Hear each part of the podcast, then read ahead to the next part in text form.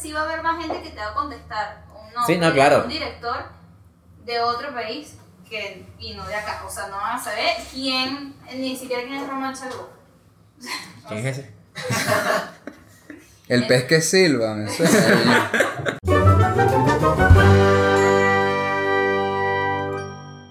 Sobreexpuesto toma 15.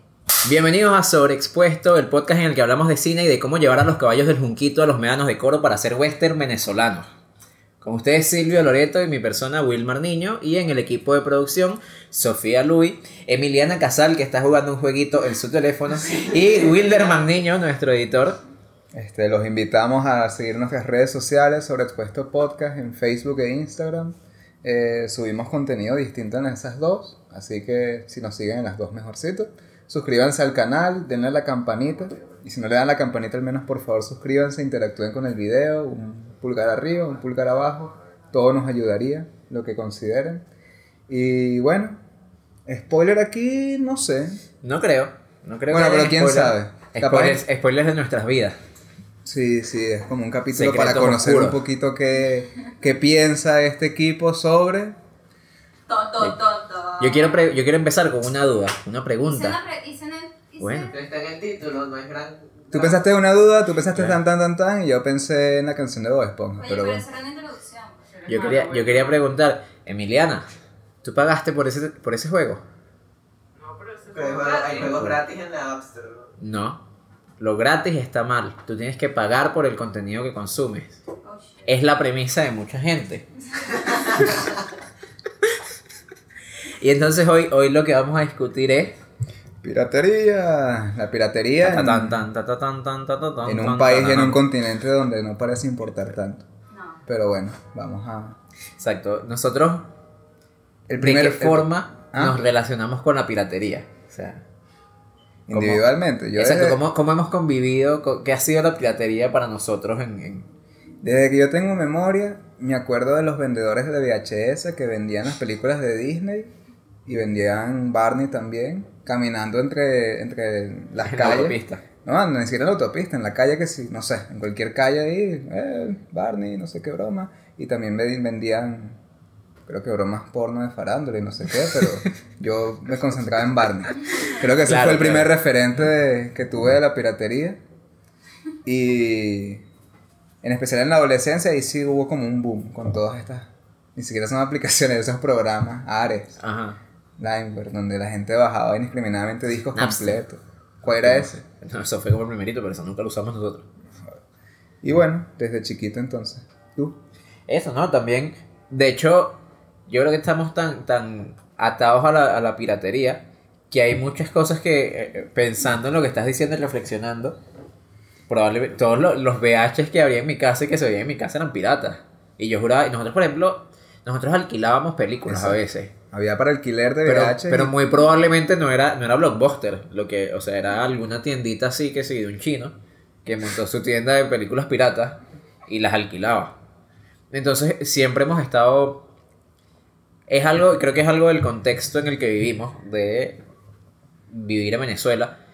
La piratería ha sido como algo muy habitual. De hecho, varias veces, o sea, aquí en el podcast hemos hablado eh, abiertamente de películas que hemos visto de, de forma pirata. Y Todo. No, todo. no, like, cosas que hacíamos en el cine. pero- Pero entonces, pero hay, hay sitios, hay otros países en los que, en los que es un tema mucho más delicado. En los que es un tema mucho más delicado que acá, en los que es un tema. Ni que- siquiera podemos caer en el chiste con eso, en- menos en un programa donde se da la, la cara. Eso, Como- pues, o sea, puedes ir preso por, por, por piratería. Entonces, ¿qué, cuál, ¿cuál es tu opinión? O sea, ya, ya más allá de, de la anécdota personal, hablando de piratería como en, en términos muy generales. O sea, ¿qué, qué opinas de la piratería? Eh, que quizá a, nivel, a un nivel moral, o sea, está bien, está mal.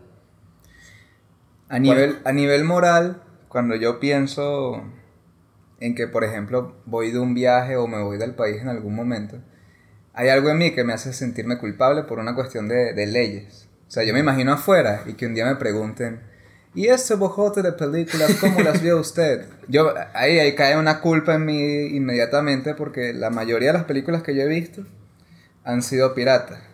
Y si no han sido piratas, han sido en el cine o porque la televisión me las mostraba, que es otra cosa que quisiera hablar un poquito después, qué opciones tenemos. Pero mi postura moral es que mi cotidianidad no me importa. Es más, ayer en un post de Facebook alguien compartió una broma de Jojo Rabbit. Yo, yo, Jojo, sí, voy a decir Jojo. Yo, yo. Yo, yo, Jojo. Jojo Rabbit. Bueno, yo, yo. Jojo Rabbit. Yo, yo Rabbit. de Yo, yo Rabbit. Y, y el, en los comentarios ponían como que, ver, sí, debe estar peluda de descargar y no sé qué. Y yo estaba leyéndolo como que, claro que no. Y les dije, yo les, yo les paso el link ahorita. Copié el link de una página. y Facebook no me dejaba copiarlo. Coño. Era como. Sí, Facebook no te deja copiar links de torrent, que también está interesante eso. Eh, y yo, bueno, le escribí por el chat y le dije, chamo, bájatela por aquí y no sé, qué. ya te lo pasé. Y eso es todo. Eh, entonces es como, ok, en mi cotidianidad la practico, recomiendo y toda la piratería, ya lo he hecho en, en el podcast, en, en cierta manera. Pero cuando yo me proyecto en otro país más serio, a nivel de leyes, ahí sí hay un conflicto moral. Es como estaré haciendo lo correcto. No sé la respuesta. Es como que me siento responsable de algo malo, pero no sé por qué. O sea, yo a veces lo que me ha pasado, eh, o sea, yo me he imaginado también haciendo esta fantasía, de, de- pero yo la llevo un pelo más allá, y es conocer a algún autor, alguna persona que yo haya consumido mucho de su contenido de forma pirata. O sea, imagínate que conozco un director que le diga, mira, yo soy súper fan tuyo, y que, ajá, pero mis películas eran de Sony y eso nos mandaban para Venezuela. Yo, ah, bueno, bueno, pero yo las vi pirata. Es como, de hecho... ¿Cómo podría reaccionar un... Ya lo hablamos en algún momento de, de- o sea, en un caso muy específico de me da pena saber que esta persona sabe que yo tengo su película pirata. Pero, pero aún así, eh, o sea, yo creo que la, la justificación moral que, que yo podría plantear es, es la forma muchas veces, es la forma en la que, la única forma en la que nosotros pudimos llegar a cierto contenido, a cierto autor, a cierta película. Y pensar, o sea, pensar que la opción es que, bueno, pero podías haberla comprado. Muchas veces no tuvimos la opción. Y entonces es mentira que no descargar la pirata va a hacer que yo la compre y que yo consuma este contenido por otros medios. No descargar la pirata o no tener la opción de descargar la pirata, lo que va a hacer es que la deje de consumir. Claro, o sea, es, te no voy a ver esto, entonces eh, a ese auto yo le diría como, bueno, o sea, yo te admiro gracias a la piratería. De no haber sido por la piratería, nunca te hubiese conocido, nunca hubiese conocido tus películas, nunca hubiese visto nada tuyo. Y, y además, yo por ejemplo me pasa con libros. De yo pensar, coño, si yo, yo me descargo, casi todos los libros que yo leo son descargados piratas. Si yo me descargo un libro pirata que me gusta mucho, que me hago súper fan de ese libro, mi sueño es, coño, en algún momento que tenga plata, que esté en un país donde se puedan comprar libros, Me compro el me voy a comprar ese libro. Por tenerlo y por de cierta manera retribuirle al autor el- el- la experiencia de haber leído su libro. Es que hay un poquito en conflicto en cuanto cuando un autor nos gusta eh, o no nos gusta y vemos algo de él, la retribución es nada más económica o el simple hecho de ver y conocer la obra y luego comentarla no, es una retribución también, no directa hacia el autor porque obviamente no va a estar haciendo el baño y uh, me están retribuyendo buenas, o sea, comentarios positivos o negativos. Él probablemente no lo sepa nunca. Pero yo les comentaba hace rato sobre que me llamaba la atención la palabra piratería. ¿Por qué piratería? ¿Qué hacían los piratas? Los piratas no robaban bosta de caballo, no robaban cualquier vaina. Se supone que eh, se apropiaban de riqueza. Eh, comerciaban eh, con, voy a poner un ejemplo clásico, o sea, robaban oro, robaban embarcaciones, hacían desmadres y no sé qué. Pero en todo caso, traficaban con objetos de valor. Eh, no traficaban con nada que no valiera. O sea, hasta los esclavos, si traficaban con esclavos, de alguna manera los esclavos también tienen un cierto valor de trabajo. Entonces, me meto en una página de torrent, de Pirate Bay, que eso sí no lo van a tumbar nunca, porque la han como que tumbado Sí, y siempre aparece de nuevo, ma- más papeada que nunca, porque ahora... Sí, no, y ahora uno puede verlo online y todo. Sí, sí, sí. Entonces es como, bueno, de Pirate Bay es como infinita. Yo confío menos en las cosas piratas que hay ahí que no hayan sido distribuidas, que no tengan un buen intercambio, a las que tienen un buen puntaje. Entonces, algo mientras más se piratee, mejor vista tiene en realidad. Ok. Entonces es como, ok, Hay un poquito algo que, que tú me comentabas, que espero que lo, lo, lo tomes ahorita, es que la piratería ha ayudado a darle valor a las obras artísticas en este caso. Y no solo artísticas, sino en general hay, uno consigue conseguir de todo pirata. Sí, es que eso, o sea, yo lo comentaba de un autor que leímos en algún momento que me hubiese gustado releer, pero se me olvidó, eh, que es Jacques Attali. Él habla, él habla específicamente de música. Y entonces la, la relación que hace es con los bienes, con los bienes físicos. Él dice, la, la teoría clásica de, del valor dice que un bien, mientras más haya ese bien, menos valioso es. Porque no, no genera escasez cuando un bien hay, eh, hay poco de un bien y hay mucha demanda, eso le da valor al producto. Él dice que con, los, con los bienes de, de reproducción, no recuerdo ahorita cuál es la, la, la palabra, el término que usa es como reproducción mecánica, algo así. Bienes que, que se pueden reproducir de forma infinita. Eh, mientras más exista ese bien, mientras más oferta haya ese bien, más valor tiene. Y él, él habla específicamente de la música. Él dice, una canción que solamente haya escuchado una persona no tiene ningún valor. No vale nada. Una canción es más valiosa mientras más gente la haya escuchado. Cada nueva persona que la escuche le da valor a esa canción. Eh, pensando también, por ejemplo, o sea, el músico que hace, el músico vive más que de sus discos de los conciertos. Y la gente va a tus conciertos no para conocer tu música, va a tus conciertos porque conoce tu música y la va a escuchar. Entonces, a ese músico le interesa que, que por cualquier medio posible la gente conozca su música. Yo creo que lo mismo pasa con la, con la literatura, con los libros y con las películas. Es lo que le da valor, o sea, lo que hace que un director sea súper famoso. O sea, que, un director tenga prestigio como para hacer una película y que le den 200 millones de dólares para hacer una película, es saber que la gente va, la gente va a ir a ver la película de, de este carajo. Y, y muchas veces la piratería puede ayudar a eso, porque es llegarle a un montón de, a un público mucho más grande del que le llegarías por medios oficiales. Sí, es que la piratería es como distribución no controlada ella. Ujú. O sea, ya los distribuidores no se encargarían de promocionar determinada película, sino que eso ronda por ahí y, ya, y si no lo tiene ningún si lo control piensas, es, como- es casi, es, ni el mismo autor. es casi, es distribución gratuita. Es distribución A gratuita. veces. sin- Sí, pues. no, no, pero o sea, desde el punto de vista de, de la productora. O sea, yo, del distribuidor, exacto. Yo, yo tengo una película que, que me están pagando por distribuir y yo la voy a distribuir a Europa, América y a algunos países de Asia. Pero a mí como distribuidora, para mí es muy caro y muy poco rentable a lo mejor tratar de distribuir una película, no sé, en, en Kenia. Ahí llega esa película, ese, ese, ese material, ese director, a través de la piratería, probablemente. No sé cómo coño es Kenia. Claro, y el caso Claro. de Sony, que Sony no, no puede. Exacto, Sony no manda películas a Venezuela. Probablemente igual les conviene que la gente de Venezuela vea sus películas porque pueden vender otras cosas además de las películas. Claro, lo que pasa es que, a ver, ahí hablando, ahí hablando, o sea, hablando como. Creo que ya- creo que la parte mala de la piratería, o sea, es. Uno cuando hace una película, se supone que el, el resultado final y el propósito de hacer una película, al menos algunos realizadores, es vender ese producto. Y, por ejemplo, si es un... Lo que pasa es que hay que ponerlo en varios contextos, porque si es una productora grande como Sony, o sea, o no sé, Warner. Aunque se piratee va a tener aunque ganancias. pirateas van a Bueno. tener mucha ganancia, o Ujú. van a poder, porque, porque van a tener más alcance por justamente el nombre de la... Pero, por ejemplo, imagínate una película que no... que sea más pequeña y que su ganancia dependa de la distribución. La piratería se las está comiendo, porque en algún punto ellos tienen, ellos hacen contratos con alguna distribuidora y la distribuidora le dice, mira, yo te voy a vender esto en estos lados y probablemente esas ventas no funcionen también porque mucha gente la vio en la, en la vio pirata ya y no va a ir a ese cine o a ese teatro donde vayan a reproducir la película porque no van a, porque ya la vieron pues porque no me, no me interesa porque ya la vi ¿entiendes? y no van a recibir ganancias con las ventas que van a tener eso es una eso es algo malo porque al final lo que- los, los creadores ganan plata con la distribución. No van a ganar plata con, ni con premios ni con nada si son producciones más pequeñas. Es que tam- Entonces, eso es la parte mala. O sea, yo lo estoy poniendo como el ejemplo del cine venezolano, por ejemplo.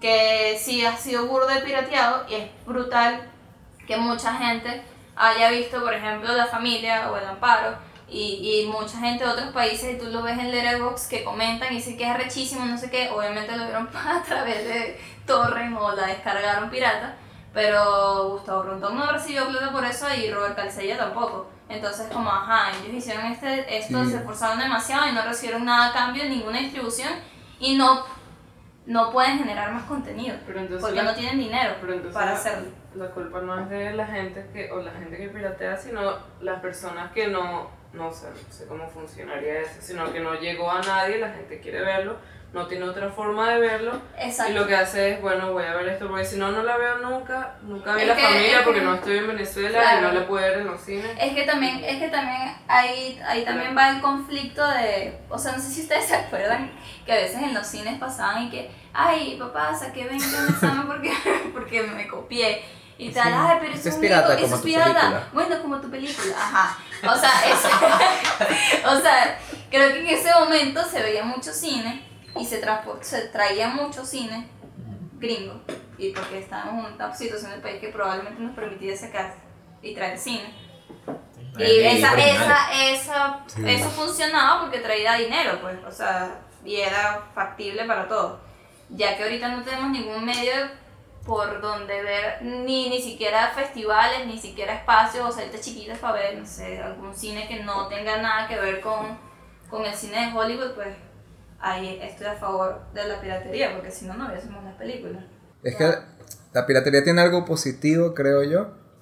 No sé si usar esta palabra, porque quiero ser algo agradable, pero bueno, ha democratizado el contenido. O sea, Sí, lo una ha, palabra que Lo ha muy democratizada. sí, Esa. Lo ha masificado. lo ha masificado, o sea, ha hecho fácil su consumo. Porque en especial para, en especial para conseguir cosas de autores, Ujú.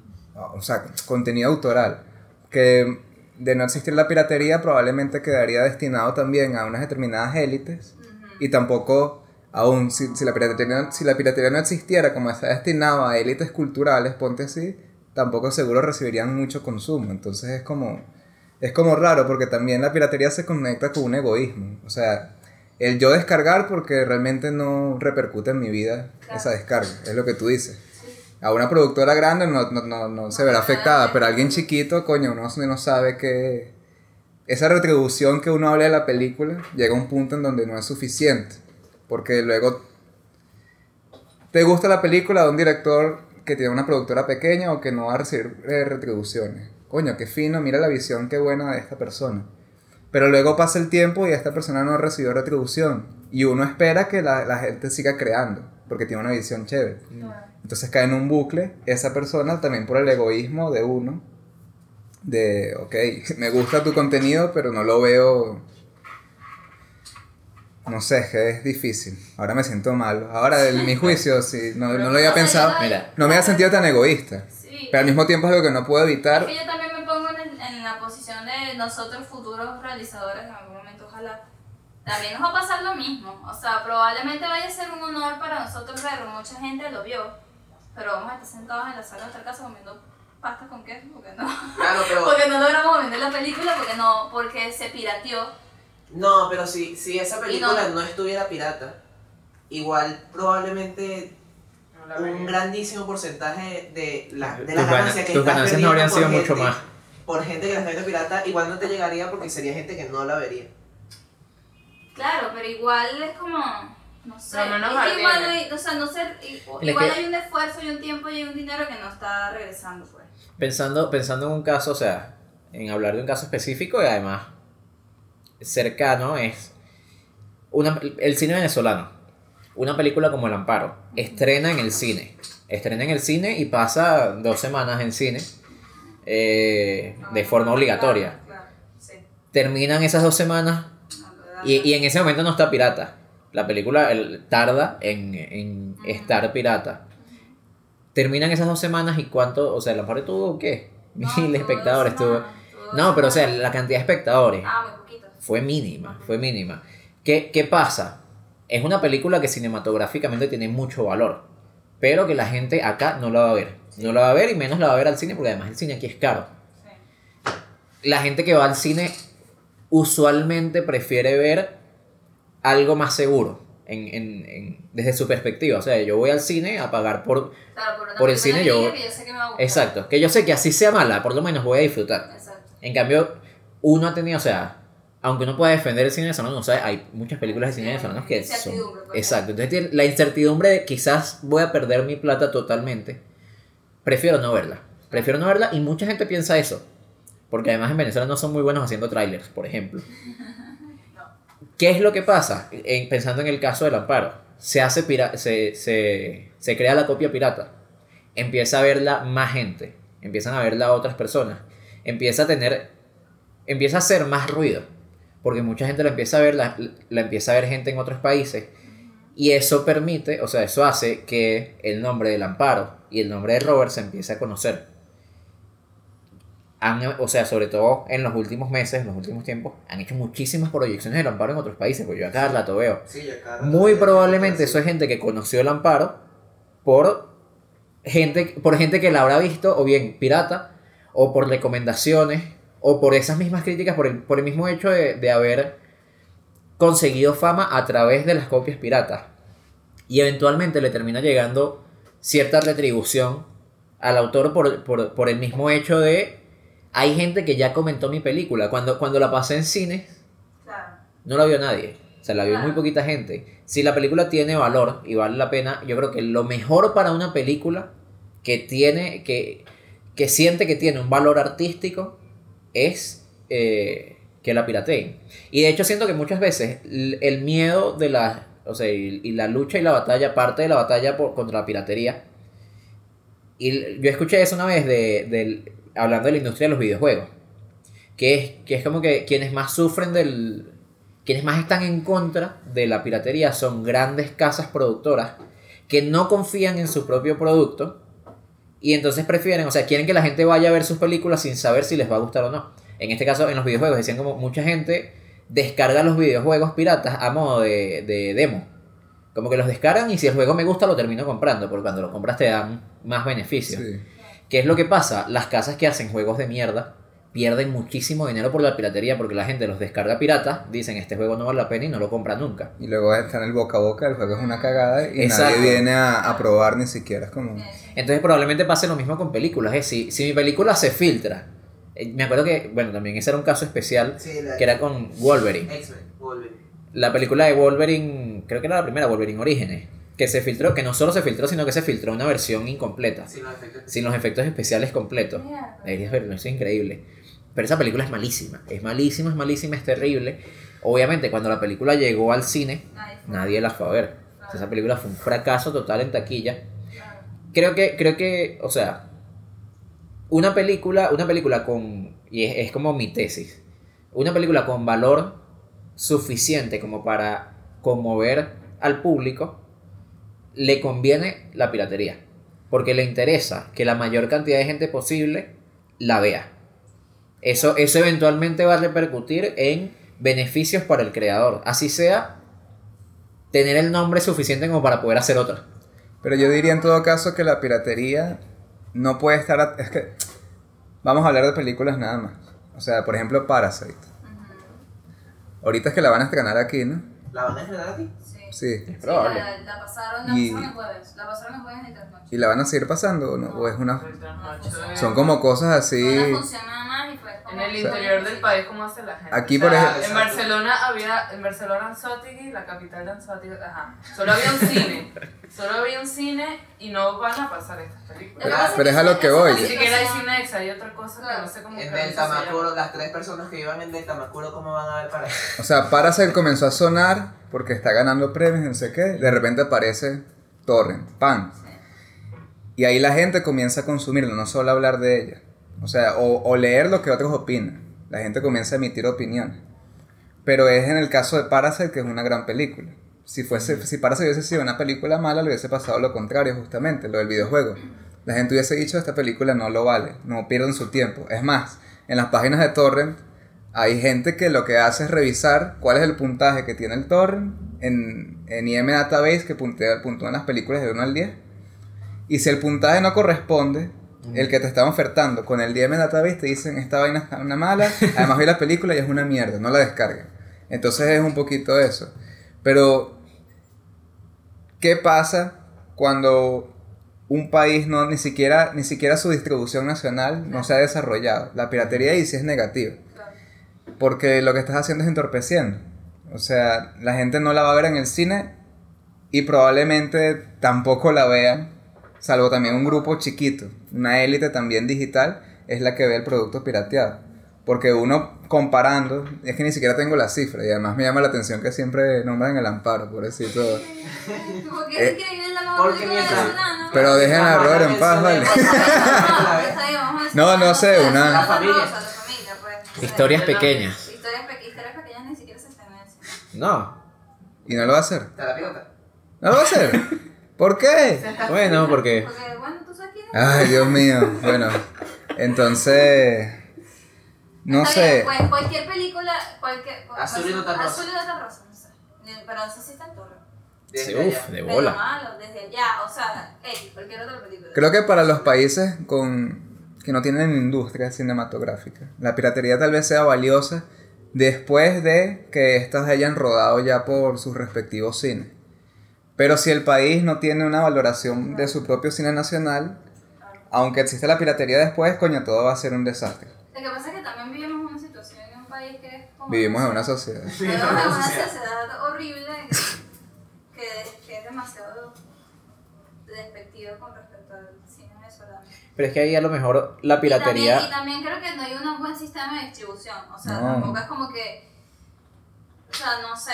Hay muchas cosas que. Es que si una película, que- si una película no ni siquiera llega a un festival y no solo en venezolanos, latinoamericanas no suenan, No no, suenan, pasa nada y es como O sea, sí, el que- sistema de distribución es muy malo. Que pero no hay pero- espacios, no hay espacios, por ejemplo, eso. Si uno quiere ver Parasite o quiere ver alguna otra Burning o lo que sea, si no está en Netflix, porque está en Netflix. O sea, depende.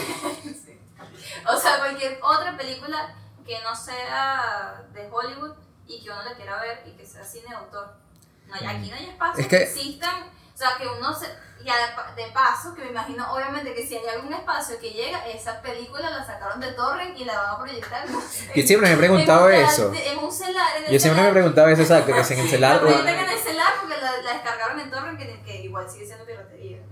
O sea, porque no hay ningún. O sea, no hay un buen sistema de distribución ni de contacto con otra gente Ujú. ya fuera de las distribuidoras para traer cine que no sea. Claro, pero ¿cómo se, ¿cómo se soluciona eso? Me parece que la única forma de solucionarlo es con que la gente lo conozca, que haya demanda suficiente para que Claro, exista la que motivación no- para que lo solucione. es que no hay- Y si no hay, y, y si la gente no conoce el cine venezolano, ¿qué El- motivación va a haber Exacto, para el, tabú, el tabú y el mito de que el cine venezolano es malo se va a seguir sosteniendo hasta, hasta que la gente que vea películas y, y diga, coño, mira, no, es, es mentira. Sí, sí. O sea, no hay, no hay campaña publicitaria, no hay método de distribución que vaya a hacer que la gente ¿sabes cambie de parecer si no ve películas buenas. Aunque esto se puede, esto ya se está pasando a, hablar del capítulo de cine venezolano. Sí, Sí. Pero, o sea, pero por ejemplo, una de esas cosas, mencionando ya, es como tú puedes ir a la calle y preguntarle a alguien, mira, dime el nombre de un director venezolano y nadie va a saber. O sea, un director cine, y nadie va a saber quién, o sea, ah, no sé. O sea, no, a lo que me refiero es que sí, o sea, hay un- Bueno, pero también si le dices a la que dime, el nombre de un director de cine director, gringo, sí. hay mucha gente que no sabe. oye, Hay mucha gente te- que no pero- conoce ni Conoce más a los te- ah, actores. Pero sí va, a haber, sí va a haber más gente que te va a contestar un nombre Sí, no, de claro. un director de otro país que, y no de acá. O sea, no van a saber quién, ni siquiera quién es Román Chalbo. ¿Quién es ese? el pez que silba, me suena, el, el- la langosta que tabaquera, no sé. este, coño, hace rato tenía una imagen, creo que bonita, pero es un poquito triste, pensando en Venezuela y sobre lo que significa la piratería como tal. La Universidad Central de Venezuela, que tiene una arquitectura moderna, arrechísima, eh, y es casi como anacrónica. O sea, cuando se construyó es arrechísima, ahorita sigue siendo una broma bella, Sí. aunque esté descuidada. Hay un, un pasillo famoso, que es el pasillo de ingeniería. Eh, ese pasillo de ingeniería, ahí se pirateaba muchísimo. Cuando yo era chamito también, yo iba por allá, así chiquitico, caminando por el pasillo de ingeniería, y los puestos de DVD es lo primero que recuerdo. Ya ni siquiera VHS, no DVD, estaba un poquito más grande entonces. Y la gente que compraba era muchísima gente. O sea, la piratería era demandada en la principal universidad del país, de aquí de Venezuela, que además tiene una arquitectura moderna y no sé qué. Entonces es como que tienes una arquitectura que no la vas a encontrar, una universidad que tiene una arquitectura que no la vas a encontrar en ninguna otra parte del mundo, pero que el mismo pasillo este, tiene un pasillo en donde se piratea. Claro. Que hay como anécdotas que nos echaban los profesores de que iba un director a la Facultad de Humanidades a dar una conferencia y cuando se daba cuenta que su película estaba pirateada en el pasillo de la universidad se arrechaba mucho. Por el asunto también de que, "Ay, coño, qué bolas tienen ustedes de verdad. Pero es que si lo Pero- piensas.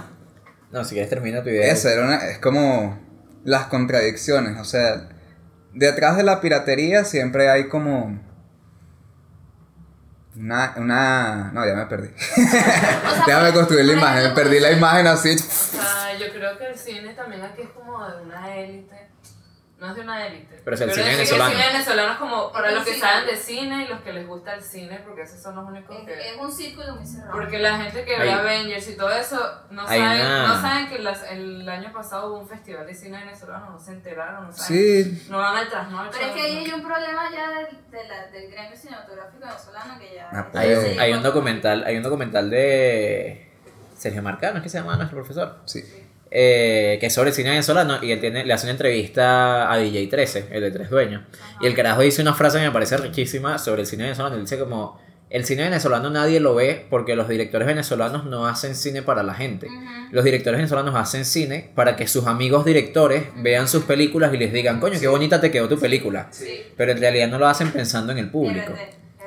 Eso, es lo que yo, eso es lo que yo pensé cuando vi los No, yo, yo lo vi y yo dije que arrecho Y 13. sí. es un tipo que, que, anda- que, que te lanza de repente unas líricas, ¿no? No, pero- Pero a- con respecto al del pasillo de ingeniería, ahí sí da más rabia, porque es como, bueno, si tú te, vas, tú te descargas el torrent, tú no es- tienes mucha seguridad de que alguien está monetizando esa descarga tuya. O sea, como que nadie está... O sea, no, no lo sé, pero yo creo que nadie está ganando plata con eso, entonces, ok, yo me descargo mi película porque nadie está ganando plata. Pero en el pasillo tú estás pagándole a alguien para comprar ese producto pirata y, es- y esa otra persona se está lucrando y el autor no. Sí. Y es- Esa es- otra persona ahí igual- como más descarado. esa otra persona igual le está ofreciendo un servicio. Pero Sí. igual, pero Pero igual igual no le está, está está dando- ofreciendo un servicio en base estás al por el, el que bien está- físico Y que esa persona tuvo que comprar.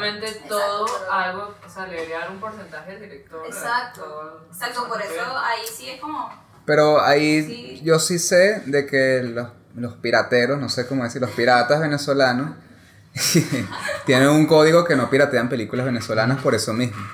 Yo- ¿Te O acuerdas sea, que fuimos a un... No, Hacia- sí, sí, tú, tú vas a preguntar por una película venezolana en, un- en cualquier pasillo, aún en la época buena, Y de la, y no, no, no te lo negaban porque había un pacto, era como justamente Bueno, que se, se alimentaba con eso. Y que No tengo ningún... seguía- y que si no lo seguía, No tengo- todo tipo te caía tiro. Sí, Sí, nosotros, era o un sea, nosotros peo. fuimos a un taller donde nos hablaban que, que había, o sea, literal, que hay como una mafia de piratas y que ellos tienen ese código y eso, que había como, había un cabecilla, era el Vito Corleone de la piratería venezolana. Que era o el Y el peruano o carajo. ecuatoriano. Ajá, era algo así, era o el, pera- el peruano o el ecuatoriano.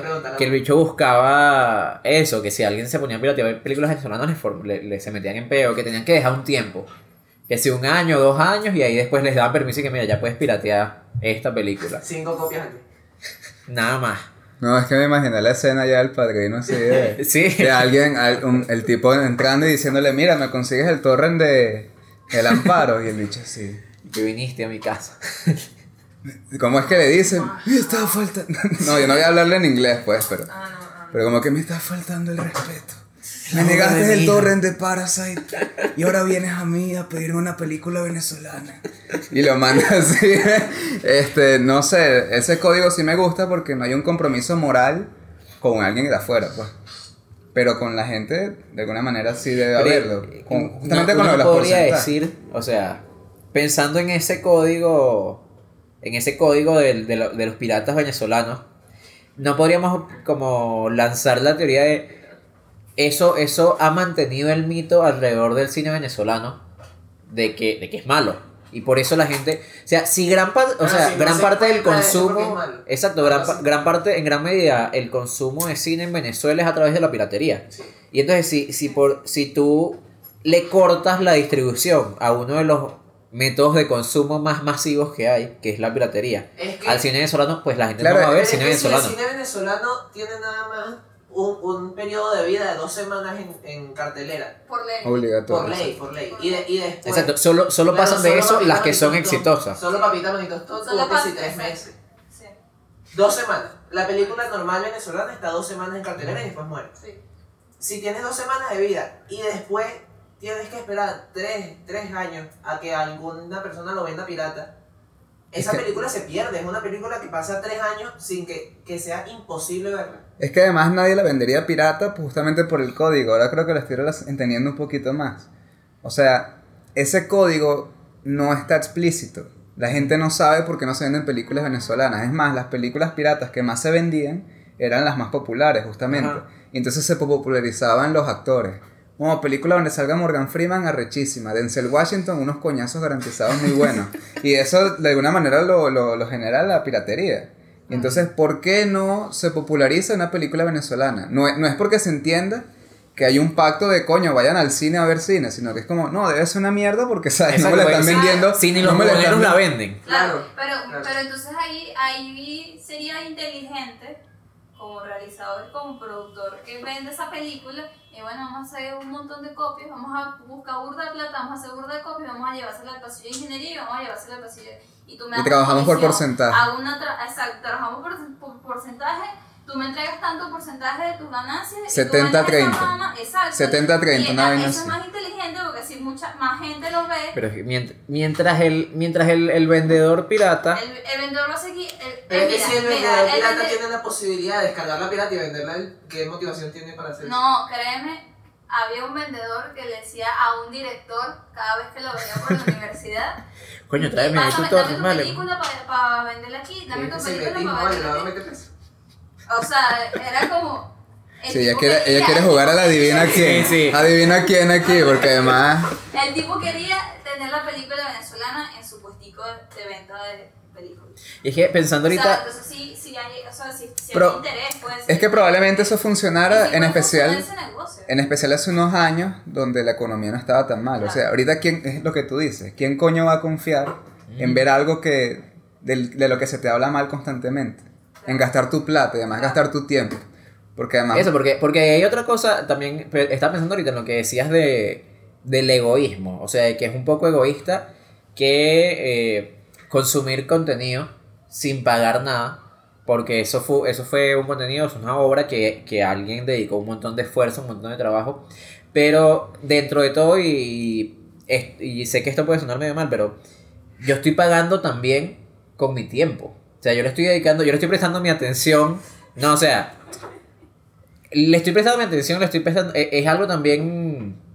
Es algo que estoy dando a cambio. Es estoy, estoy prestándote mi tiempo durante dos horas, dos horas y media. Y si la película me gusta, probablemente lo voy a volver a hacer. Probablemente, ¿qué es esa cuestión? Yo veo una película pirata que me gusta mucho y después veo una proyección oficial de esa película y yo la voy a querer ir a ver. Yo veo, no sé, un cineforo donde esté hablando el director de esa película y coño, yo, yo quiero ir a ver eso.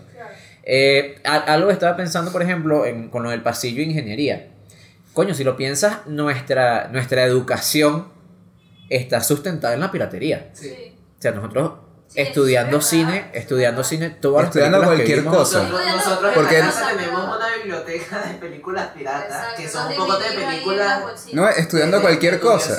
Porque no somos los únicos que vemos películas. Toda la gente que. O sea, No, es una sociedad que se sustenta en la piratería. Entonces es como. Y no solo de películas, libros, por ejemplo. Sí, sí, sí. O sea, conseguir libros. programa. Como, ah, mira, voy a ver este. No, no puedes, tengo que pagar. Bueno, chao.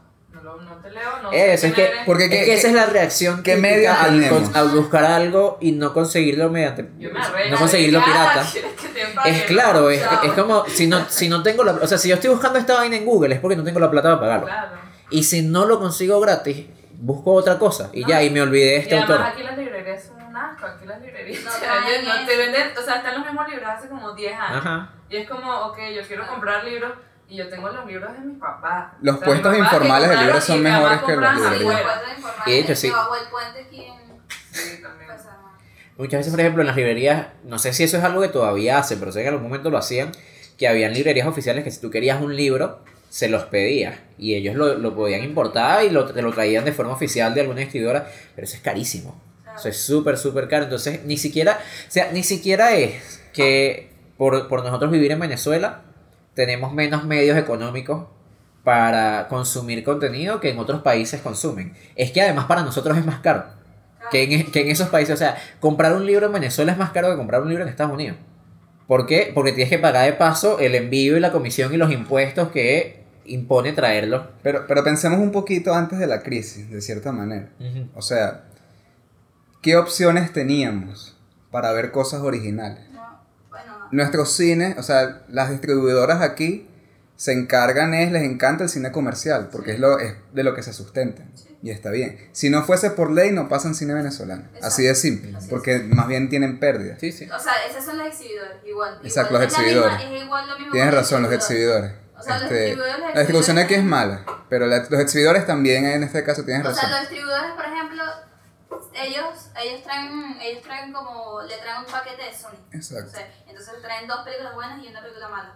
Entonces, tú, ellos también, a, a los exhibidores le venden estas dos películas Sí, sí. malas y una buena y meten en el paquete a la película venezolana. Entonces es como que bueno, le dan eso y le dan como las, las salas más chimbas a la película venezolana. Y los horarios Y más los feos, el horarios matiné, pues. para Ajá. que no vaya nadie. A las 2 de El, el almuerzo laboral, para que no vaya el trabajador Que así, porque es como. Y, y, y, lo- y en un cine que está botado para el coño de la madre. Entonces lo otro. Ya vaya. Bueno, dilo, dilo rapidito. pues. No, no, termina. Es que se me está yendo, dilo, dilo. Bueno, hablo yo Ah, entonces. que vaya la boca. No. Ah, No, no, ¿qué, qué, qué opciones teníamos? Teníamos unas, unas exhibidoras que, que nos dan puro cine comercial. La televisión nacional es horrible. Sí. o sea, era el cine dominguero que hablábamos en el capítulo de Navidad. Es como vivimos en un cine navideño malo eterno. Sí. Entonces. Y además luego- estoy, seguro, estoy seguro que, el- que el- los autores no ganan demasiado por, No. Y- y- por no ver películas en televisión. y la televisión en cable. O sea, por venderlo. La televisión en cable son, can- son pocos los canales que pasan películas buenas y series buenas, y, porque todo es así como Sí, todo dominguero. para desconectarte, que también es el lema de una de las exhibidoras aquí. O sea, el- este, este espacio es, es para desconectarte, no para pensar, no para reflexionar, no, no, no.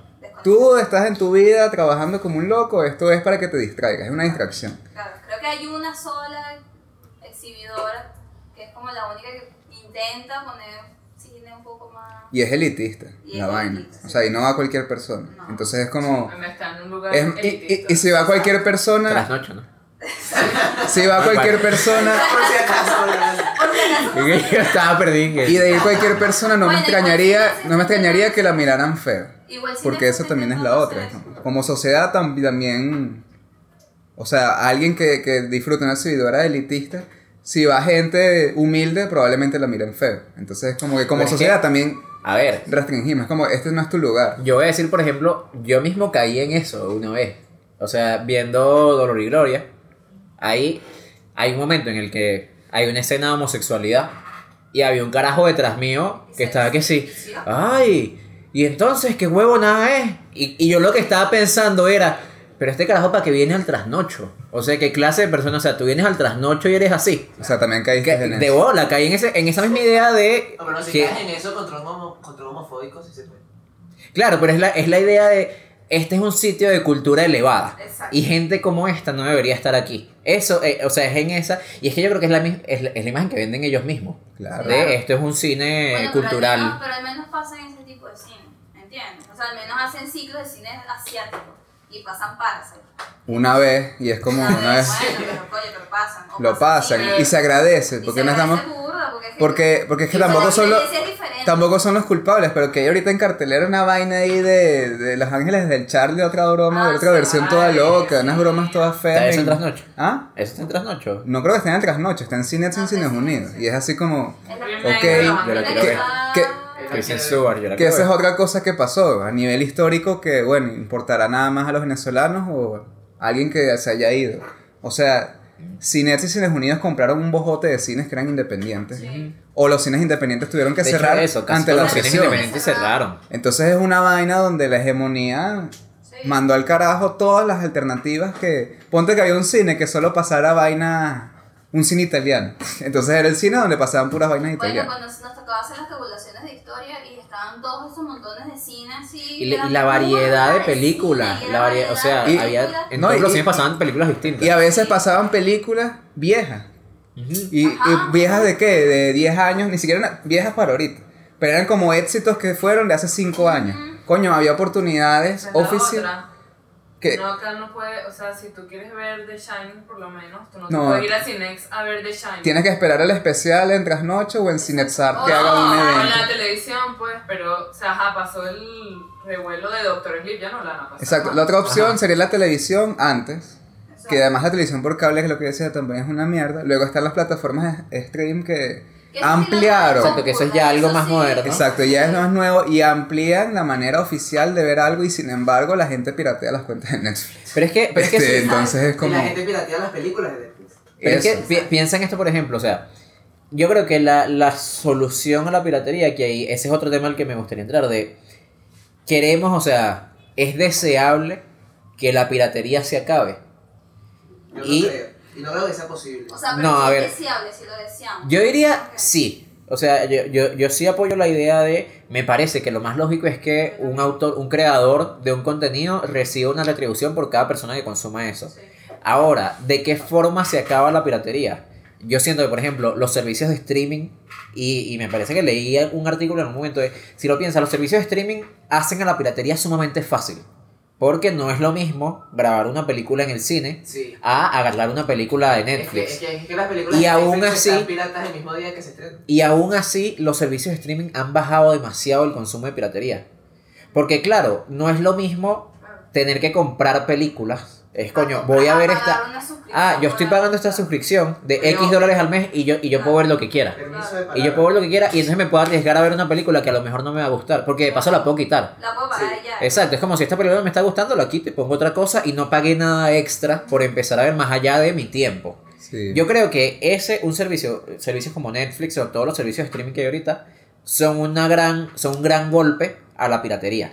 Yo no diría que sea un gran golpe, pero sí O sea, ayudan a disminuir un poco al menos. Sí, por, justamente por lo que dices, porque además quien piratea afuera en países legalmente serios, tienen que pagar lo mismo o más por un VPN que proteja su, su, su Exacto, es que dirección. termina siendo Entonces, más caro y más Sí. y- peligroso. probablemente piratear. mensual para descargar lo que puedes ver en una plataforma. Y, y además, y además el- el- la falta de comodidad.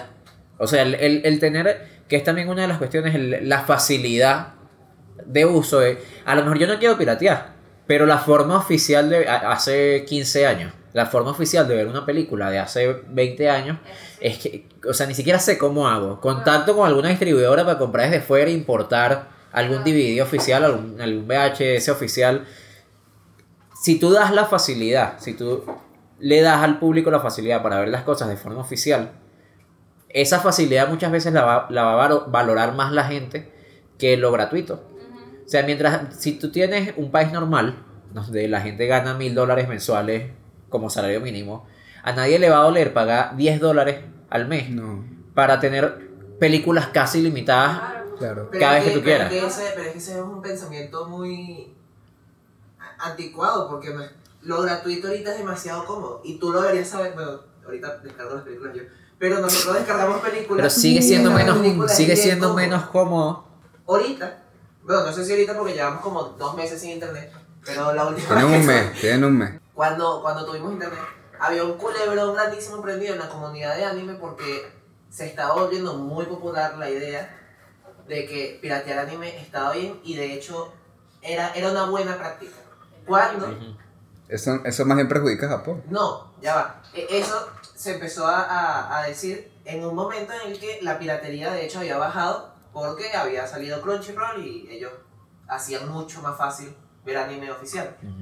Pero la, los cosas de streaming están haciendo menos conveniente el ver anime en, en la- para mucha gente.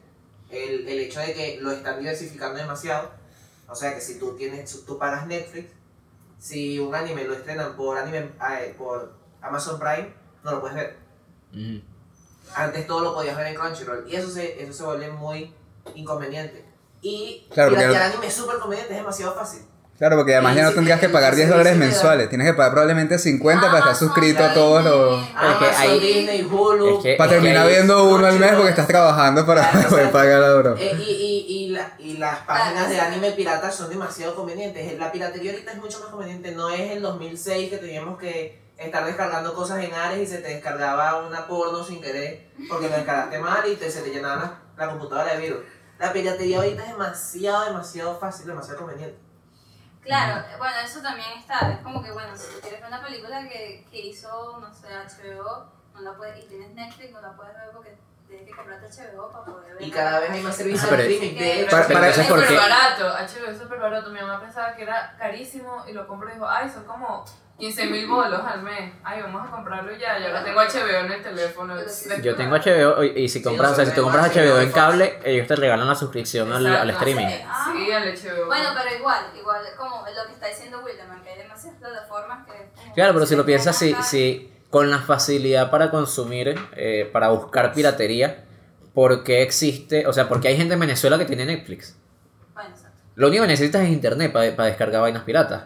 Aún así, la facilidad, la conveniencia de tener centralizado tu consumo de películas, Pero es de que no tener, de tener recomendaciones. Netflix porque tenemos gente afuera y que nos prestó Sí. la cuenta. Sí, la. Hay gente No, que no, no, paga no, sus yo cuentas de Netflix. Yo estoy hablando de un problema. No, Yo estoy hablando de un problema que es, que bastante, bastante contraseña. específico al anime.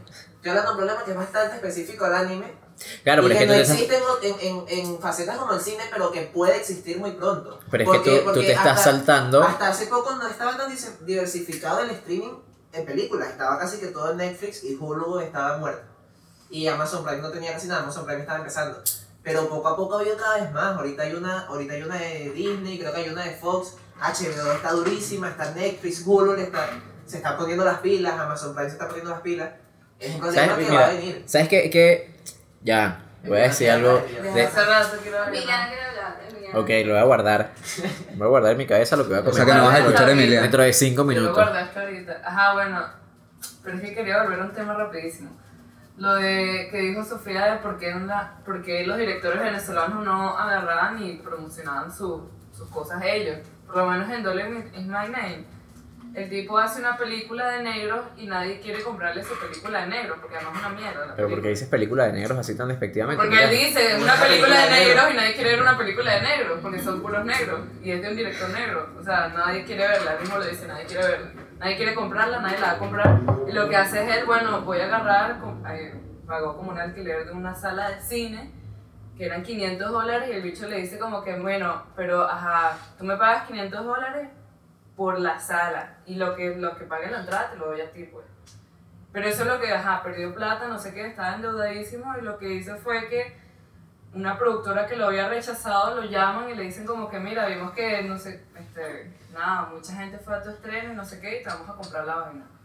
Y se, le compraron la película y fue millones, o sea, millones de personas, no, pero fueron mucha gente para allá y nada, es como una forma de no piratear, sino promocionar tú por ti mismo, no sé cómo, claro, eso. Claro, En pero, Estados Unidos sí, pero hacer- eso ahorita se podría hacer mucho más fácil porque Ay, hay que pagar un, de Claro, 500 tienes que dólares. plata. pues. Es que yo creo que también... No, Claro, yo no digo que hagan eso pues. literalmente, digo que eso es como un ejemplo de un director que no tiene plata y quiere que vean su película y no tiene quien se la compre y bueno, voy a hacerlo yo. No es como que vamos a hacerlo igual porque no estamos en Estados Unidos, no estamos en los años 60, 70 y está, o sea, no, pero Yo creo que es un poquito lo que discutimos en cuanto a la distribución o exhibición, ya no sé ni siquiera a qué pertenecería, en cuanto a que no hay, no hay canales confiables que te recomienden el cine nacional.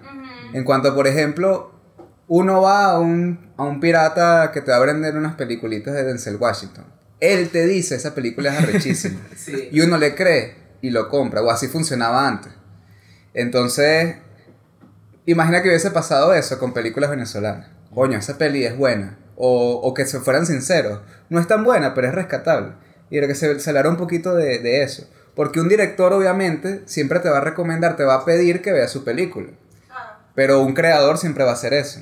Por favor, vean el contenido, porque eso me- nos ayudaría mucho. Nosotros mismos lo hacemos aquí. Más, suscríbanse ahorita mismo, vayan a la campaña. suscríbete Nosotros- campanita. del canal y nosotros prometemos Nosotros ese, ese mismos. medio confiable que les recomendará. Pero es no- más, pirateen sobreexpuesto. Pero es un poquito No lo, importa. lo que dice Sofía a veces, que lo vamos a tocar en algún punto, que no hay medios confiables porque cuando se habla son solo cosas buenas, son solo Sí. vainas así de la mano, no, no se busca que la industria se refine, Claro, es sino que si que, tienes- si tienes que ese es como, por favor, vela porque necesitamos que la O veas. sea, es como que se queda, bueno, eso lo vamos a hablar en otro capítulo de cine en específico, pero es eso, o sea, se queda en el mismo círculo y ya. Porque además está esta idea, hay una idea tonta de, ¿sabes? Ve, ve cine venezolano Porque porque es tu porque es cine, cine, porque estás cine apoyando al cine y es como, exacto, que- yo veo el cine que me dé la gana, yo veo el cine que me gusta. Por ejemplo- si me quieres convencer de que vea cine venezolano, recomiéndame sí, buenas No, películas o sea, cine. no, Ajá. pobrecito, nadie ve cine venezolano, en vez de decir, pero esto es un cine bueno, ay, porque hay Véanlo, véanlo que hay bueno. véanla. Vean lo que ya no es puro tiro, malandro, no sé qué. Ajá. Eso se superó. Y- Desde epa, hay películas de tiro y malandro. ¿cuántos años ya se superó? O sea, Por ejemplo. películas de tiros y malandros recomendables y, y ese, También. ese tabú de películas de malandros y putas eh, es, es lo mismo, es, cine, es el cine venezolano y nadie Conversar realmente le hace bien y Sí. conversaciones sinceras. Sí, sí. Porque si no, uno siente que no es espontáneo, es como, ah, este me lo está diciendo porque necesitan obviamente que lo vea, pero realmente no me interesa. O sea, lo ven como con lástima. Denzel, Ese es, el, ese es lo chingo. Denzel Washington, que es famosísimo, entre, entre, al menos entre, a ver, mis tías, mi mamá, le encanta. No, ese- es buonero. Ese ese actor es arrechísimo. Él no anda diciendo, Sí, le vea mis películas. Por ejemplo, en, la, en las entrevistas de Joaquín Phoenix, Mm. cuando habla sobre Joker, ¿Por qué lo metieron preso? No sé, creo que es una vaina que protestó. Él pareciese, en esas entrevistas, la gente emocionada, berro, buenísima actuación en Joker. Sus respuestas son como que no te quiere vender Joker, es ve- vela si tú quieres, pues, pero. O bueno, yo no creo que No, tan dice, así. La, véanla o no la vean, no importa. No importa. Entonces, es como, es como. No, pero es lo contrario a. Véanlo, véanlo, véanlo. Que. Que yo creo, creo Que- que a veces si tú tienes son- confianza en lo que estás haciendo, tú no le vas a estar jalando Ah, a lo a la que gente iba. para que lo ¿Qué- vea. qué son los críticos? Esperas que la gente lo vea porque es bueno. si Lo- los críticos- Los críticos son un medio confiable. Cuando una película sale muy bien puntuada, no, no estoy hablando de la calidad del crítico, sino. Claro. La gente está pendiente de cómo Rot- Rotten Tomatoes Rotten Tomatoes. puntúa las películas, por Claro. ejemplo. Si lo hace bien o lo hace mal. Y eso genera, pre- eso genera prejuicios en el espectador, positivos o negativos. Pasó con la última de Star Wars, no me acuerdo si había salido positivo o negativo. En la- o sea, en las dos últimas salió salió al inverso. En la Eso- 8 los críticos le dieron muchos Son, puntos. En la... son un medio confiable en cuanto no a que tienen la, voz, la voz, la verdad absoluta, sino que uno sabe que ahí en ese medio se opinan sobre películas. Puede generar interés. Entonces es como, coño, sí, en el capítulo que hablemos de eso, de por qué no se habla, verdad, ya, ya estamos como necesitándolo. Sí, Lo sí. necesitamos, pero más adelante. estamos evolucionando así como... lo- Fue como un cine Para febrero, a lo mejor. Para febrero, capaz. O para marzo. Para marzo, no. O para noviembre. Cuando- ¿Cuándo es que es el- el- los Los premios? Los premios deberían ser en julio, pero es que Verga, julio muy de lejos. Mira, quería comentar dos cositas. Primero, un caso, un caso específico de una película de la que hablábamos con Gabriel la semana pasada, que yo le comenté a Gabriel la semana pasada. Coño, ¿Qué? con esta misma ropa, qué impresionante. Coño, sí. No nos bañamos, qué bola. Eh, Ajá. la película, una película que se llama The Man from Earth. Creo que Otra como- vez, coño, pero este... Es como el, es La voy como a el ver. 2006. Es una película de súper bajo presupuesto que hicieron, o sea, esa película es eso, como el 2006, la hicieron y no se hizo nada famosa.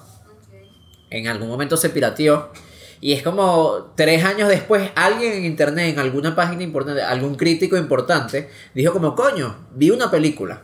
Vi una película random que me conseguí por internet, es arrechísima, véanla. Un montón de gente la vio pirata, porque en ese momento no había Netflix, o sea, no había forma de conseguir esa película en ningún lado.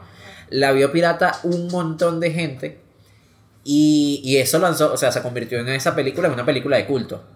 Y lanzó a ese director a, a una fama, a una fama pequeñita. Pero coño, es, pasar de. Literal, era un, cort- era un largometraje que era, que sí, una tesis de, de cine. Y la habían visto 100 personas, cuando mucho. Entre ellos sus profesores. Terminó siendo un carajo que en la película la habían visto, qué sé yo, 500 mil personas, un millón de personas. Y con eso logró producir su segu- la segunda parte. Y la cago. Según tú. La segunda parte es una piazo de mierda, pero no, no estoy hablando de la calidad de la película. Estás hablando El de- fenómeno. fenómeno. De hecho, a- hasta tal punto llegó que el carajo, la, la segunda parte, él, extre- él estrenó al mismo tiempo en Vimeo, que la puso, o sea, la paga, costaba como 5 dólares, algo así. Pero también la puso el mismo día del estreno en Pirate Bay, el mismo. Y la versión de Pirate Bay tenía como una un mensaje de 5 minutos al principio donde el carajo explicaba y él decía, como yo soy famoso gracias a la piratería, y yo sé que mi película la van a piratear igual. Entonces yo lo que quiero es darle a la gente que la vaya a ver la mejor calidad posible. O sea, yo subí mi película en la calidad que es. Para que la gente la pueda ver. Si te gusta mi película, anda y... Contribuye. Tiene, exacto, tienes esta, este, esta página web y por ahí tú me puedes pagar lo que tú quieras. Es, o sea, ese carajo no hubiese podido hacer eso de no haber sido por la piratería. Y, y ahí es donde yo, yo creo que la piratería ayuda a- al buen cine. O sea, el buen cine se ve beneficiado por que haya posibilidades de verlo. Y siempre se va a ver beneficiado. O sea, si, si, lo, que, si lo que importa es que, que lo vea más gente y queremos eliminar la piratería, la cuestión es dar facilidades para que la gente lo pueda ver. Porque siempre... Pero- No. La cara de muy mal. Esa es la cara de que pone. Porque siempre- Es que de- después de terminar de hablar tú y ya habla él, entonces como, ajá, ¿cuándo hablo? No Porque puedo, no, no hay momento. Porque siempre es mejor para el autor, porque siempre es mejor para el autor, para el creador de contenido, que conozcan su obra.